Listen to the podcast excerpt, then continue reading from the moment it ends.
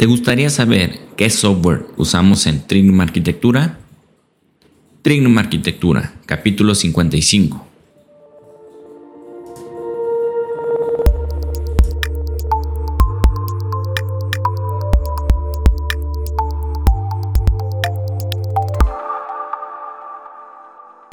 Hola, bienvenidos a Trignum Arquitectura, el podcast en el cual encontrarás técnicas, tácticas y herramientas para que logres llegar a ser el mejor arquitecto que puedas ser. Yo soy el arquitecto Enrico Ochoa, director de Trignum Arquitectura, y el día de hoy vamos a platicar sobre los programas que utilizamos para trabajar día a día aquí en Trignum Arquitectura. Pero antes, como siempre, te invito a que visites nuestros otros proyectos, este, que seguro vas a encontrar cosas muy interesantes. Por ejemplo, está el, blog, mi blog personal, que se llama Arquitectura Ultra Productiva, en el cual vas a encontrar técnicas y herramientas que te ayuden a tener mejor calidad de vida por medio de de herramientas que te ayuden a ser más productivo, vivir con menos estrés. El artículo de esta semana trata sobre cómo ser un arquitecto más equilibrado para no, no cargarnos mucho sobre, sobre únicamente la arquitectura. Y la Academia de Arquitectura, una página donde tendrás los mejores cursos de arquitectura sobre diseño, herramientas, gestión, supervisión, BIM, Lean. En fin, vas a encontrar muchísimos este, cursos y también tenemos un blog muy interesante en el cual compartimos tutoriales sobre las herramientas que usamos en Trignum. Esta semana estamos subiendo el curso de marca personal. Eh, la clase del martes o de hoy, si lo estás escuchando el martes, eh, trata sobre marca personal, sobre marca empresarial, cuáles son las diferencias. Y el jueves va a salir uno sobre cómo crear tu marca personal, la primera parte de dos, en las cuales te voy a dar todos los tips que tienes que tener en cuenta para crear tu marca personal. No te lo pierdas, que están excelentes el, curso. Bueno, ya entrando en nuestro tema, eh, seguido me preguntan, oye, ¿qué programa usas para hacer esta cosa? ¿O qué programa utilizan para hacer los renders? ¿O qué programa utilizan para, ciertas cosas? Entonces, pues se me ocurrió hacer un artículo en el cual te, resumo todos los, los software que utilizamos en Trignum Arquitectura para trabajar. Entonces, este, llevo muchos años ya trabajando en esto, experimentando, utilizando diferentes herramientas. Entonces, este, ya después de, ciertos años ya te vas haciendo tus programas y te vas casando con ellos. Aunque aún así yo, a mí me encanta experimentar y, sale un programa nuevo y veo algo que me gusta y lo, y lo intento implementar. Entonces, prácticamente he usado la mayoría de los programas que puedes utilizar en la arquitectura y sobre eso se he ido eligiendo los, los que más me han funcionado y los que más han adaptado a mí. Entonces vamos empezando con los software que son de productividad personal, que son los que yo utilizo para, para estar al día al día, para, para programar mis, mis, mis días. Pues. El programa principal que utilizo para esto es Notion. Eh, prácticamente hago todo aquí. Tengo mi sistema de GTD, tengo la metodología que uso para llevar las tareas, eh, tengo mi, segundo cerebro, que es un sistema que manejo como para recopilar información y vincularla para cuando escribo cosas como estos artículos. Eh, prácticamente todo está ahí, inclusive mis finanzas personales y de Trignum los tengo en Notion. Intenté con varios programas como OmniFocus, Todoist. Hay uno que se llama ClickUp, que también es una herramienta muy, muy padre pero la verdad es que Notion tiene muchas opciones que se pueden adaptar a lo que tú necesitas. Entonces, no, no, los otros programas ya están muy predefinidos y eso no me funcionaba muy bien a mí. Entonces, por eso es que, que Notion para mí es la mejor opción para, hacer todas tus plantillas personalizadas para poder organizar tu día. Eh, otra cosa padre es que es, gratuita la aplicación. Eh, la segunda aplicación sería Notability. Es una aplicación para tomar notas eh, funciona en la Mac, en el iPad, en el iPhone, entonces puedo llevar las notas a casi cualquier lugar. Eh, me gusta mucho para tomar notas a mano con el Apple Pencil. Eh, también puedes ponerle unas especies de plantillas en PDF que pues tú las puedes hacer o las puedes comprar y ya están predefinidas con ciertos este, esquemas para poder trabajar. Por ejemplo, yo hice una, una personalizada sobre el Bullet Journal, donde viene todo lo que yo necesito para el Bullet Journal. Y este, antes hacía todo estas notas en cuadernos, pero es un poquito impráctico andar cargando con cuadernos a todos lados y andarlos sacando para tomar notas. Entonces aquí yo puedo sacar el celular o puedo sacar el iPad y, me funciona muy bien. También aquí tomo las notas de los libros, este, pues, pues sí, le saco bastante jugo a esta aplicación. Costó muy barata, la compré hace ya bastante tiempo y este, y no, y sí vale mucho la pena. Y la tercera aplicación de la que te quiero hablar se llama Draft. Drafts es una aplicación que descubrí hace poquito y me encanta. Es, un, es una aplicación súper sencilla donde tú puedes tomar notas, puedes hacer listas, puedes hacer checklists, cosas por, este, el estilo. Y una ventaja que tiene es que la aplicación que tiene para el Apple Watch está padrísima porque le aprietas un botón y automáticamente te detecta el, dictado. Entonces yo le puedo dictar las cosas y, la verdad es que escribe muy bien, o sea, lo, lo, recibe muy bien y lo traslada muy bien. Y ya de ahí ya lo paso, ya son como las ideas y los borradores Después hago una especie de filtrado y, lo paso a, Notion. Eh, cambiando de categoría, vamos a, los programas que usamos para diseño arquitectónico, que pues es prácticamente lo, que más utilizamos nosotros. Y el primer programa que no, no creo que, que, este, que existe un despacho de arquitectura que no maneje el AutoCAD. En mi caso yo utilizo la versión del AutoCAD LT ¿Por qué? Porque en realidad es que yo el AutoCAD ya no lo uso para dibujar planos, lo utilizo para ver los planos que me envían, para verlos, para exportar los planos que yo tengo que enviar y ver que estén funcionando todo bien. Y este también creo que hasta la fecha no existe una herramienta que sea tan cómoda y tan rápida para dibujar los anteproyectos. Ya cuando tengo toda la idea, ya cuando tengo todos los, croquis, los esquemas y todo lo que necesito para, para diseñar, entonces lo paso en AutoCAD y en un ratito puedo diseñar un, anteproyecto, más bien una especie de partido, ya muy este, a escala y con ciertas dimensiones y es bastante rápido. Después de esto lo mando al programa BIM y ahí es donde ya dibujo los planos como debe de ser. En programas de, de, BIM, el que yo utilizo es Vectorworks. Utilicé muchísimos, hubo un tiempo que salió el AutoCAD, arquitectura, Después este, compró este, Revit, también lo utilicé un tiempo y no me gustó nada. Revit es, es un programa muy... tienes que hacer muchas cosas este, repetidas para hacer cosas muy sencillas. Tampoco me gustó. Utilicé muchos años Archicad. Ese me gustó un poquito más, pero no me gustaba mucho cómo exportaba la información.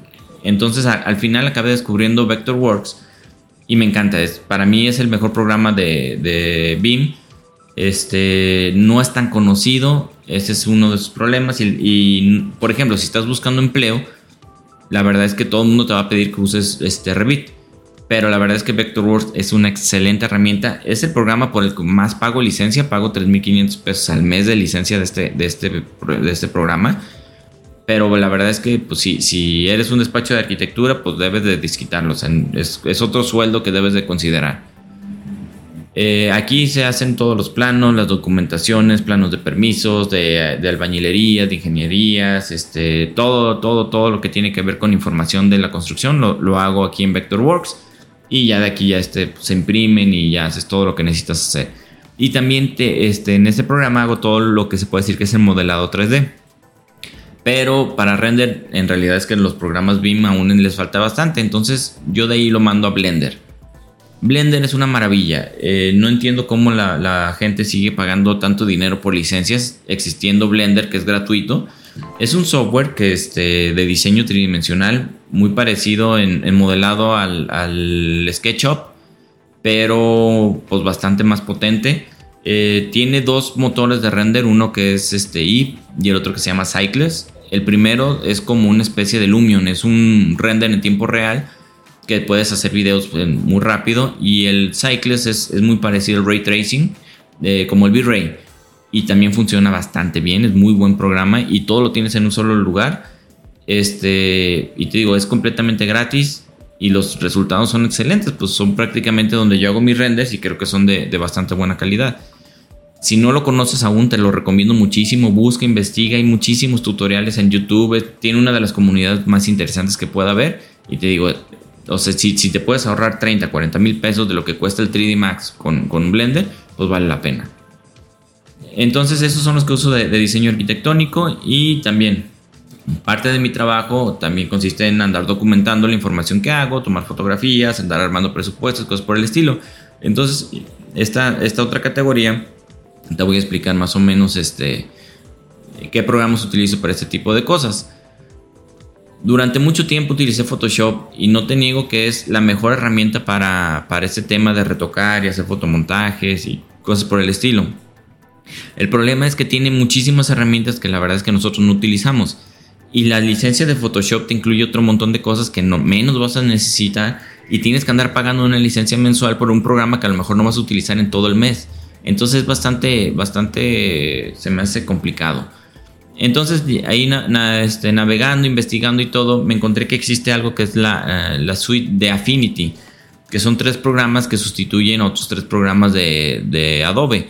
El primero es Affinity Photo, que es la versión de, Photoshop se me hace que es este, en realidad dicen que pues no tiene todas las herramientas de Photoshop, pero todas las que yo utilizo, que yo conozco y que sé usar, están ahí. Yo no, he encontrado las herramientas que, este, que dicen que no tiene. Funciona muy bien. Este, la licencia vale como 1200 si es perpetua, o sea que no tienes que andar pagando mensualidades. También existe el programa para el iPad, que también este, funciona bastante bien. Yo puedo tomar fotos con mi iPad y conectarlas este, ahí y hacerle los retoques y todo lo que tenga que hacer Está muy buena esta, esta herramienta y te digo, es de un solo pago y vale mucho la pena el pago porque no es ni siquiera muy alto. Eh, está también Affinity Design, que es el equivalente al ilustrador, que es donde hago los logotipos y hago las imágenes vectoriales y todas esas cosas este, chiquitas que, que funcionan. Entonces también es muy buena herramienta de un solo pago y también lo tengo en el, iPad. Y por último, la última que salió que también está muy muy buena se llama Affinity Publisher que sería el equivalente al InDesign de, del Adobe. Y es otra herramienta excelente para maquetar. O sea, por ejemplo, yo puedo armar las maquetas de, los, de las presentaciones de proyectos que yo tengo y nada más ahí este, irlas completando con las cosas que necesito. También aquí maqueto lo que son este, los presupuestos, eh, las presentaciones, eh, también me sirve para hacer los, documentos PDF que puedo utilizar para el, para el Notability que te había dicho. Aquí fue donde armé mi, Bullet Journal personalizado que utilizo para ahí. O sea, es una herramienta muy, muy buena. Y aparte tienen una sincronización entre los tres que está muy, muy interesante. Y para cuestión de fotografía, como muchos sabrán, yo soy muy, soy, me, considero un, un, fotógrafo este, principiante pero me gusta tomar muchas fotos, entonces para eso necesitas un programa que sería como de revelado de fotos, más al estilo de Lightroom. Porque, por ejemplo, en Affinity Photo puedes retocar de una en una foto y la verdad es que te tardarías mucho tiempo. Cuando sales de viaje y tomas 100 fotos, pues retocar de una por una pues es muy pesado. Entonces el Luminar es una herramienta en el cual te, coordina, te organiza todas tus fotos Aparte puedes hacerle retoques, a lo mejor, y también tiene algo de inteligencia artificial que te sirve como para, para este, cambiar algunas cosas de la foto, que te las detecte y te ayude a retocarlas de una manera más sencilla. Muy buena herramienta, también es, de un solo pago, un costo, este, sí está un poquito carito, pero vale la pena también porque no tienes que andar pagando licencias al mes y a la larga pues le, sacas mucho jugo. Entonces ya cambiando de, otra categoría, eh, para editar audio y video. Eh, acabo de descubrir un programa que se llama DaVinci Resolve. Tengo unos 3, 4 meses que lo empecé a utilizar y es una maravilla. Es un editor de, video que tiene incorporado un, un, módulo, le dicen ellos, como tipo After Effects. Y tiene otro módulo que es para edición de audio. Entonces prácticamente en un solo programa tienes todo lo que necesitas para poder editar audio y video entonces ahí, ahí yo es donde estoy editando últimamente todos los videos que hago, los cursos, los tutoriales, todo lo mando ahí. Ahí corrijo lo que tengo que corregir y de ahí lo mando. Y también este, está padre porque tiene, puedes ponerle como efectos, este, que también está muy, muy interesante. Eh, la herramienta que utilizo, por ejemplo, para grabar pantalla y hacer los cursos de Trignum Arquitectura es OBS. OBS es una herramienta que está hecha para streaming, para los gamers, para para transmitir los juegos que estás, este, que estás jugando. Pero eh, a mí me funciona muy bien para grabar pantalla. Tengo ya marca, hecha una como plantilla.